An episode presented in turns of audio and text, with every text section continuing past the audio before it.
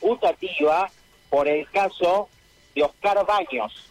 Esta audiencia imputativa que se iba a realizar en los tribunales santafesinos iba a ser ahora a las 17 horas y el hombre de 32 años detenido justamente por ese crimen en principio ha quedado en libertad, suspendida la audiencia y ha quedado en libertad. Eh, en este caso, la fiscal que entiende de la causa es Ana Laura Lloria, quien solicitó que quede en libertad. Eh, lo que podemos eh, precisar y que estoy consultando con diversas fuentes, en la rueda de reconocimiento dio negativa.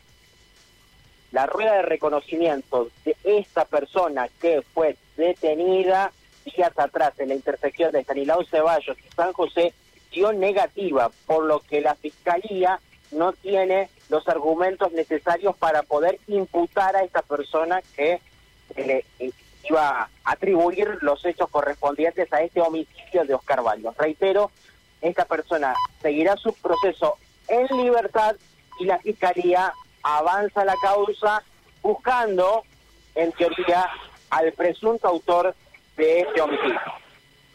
Noticia de la tarde, es una bomba esto, Mauro, ¿eh? Noticia de la tarde.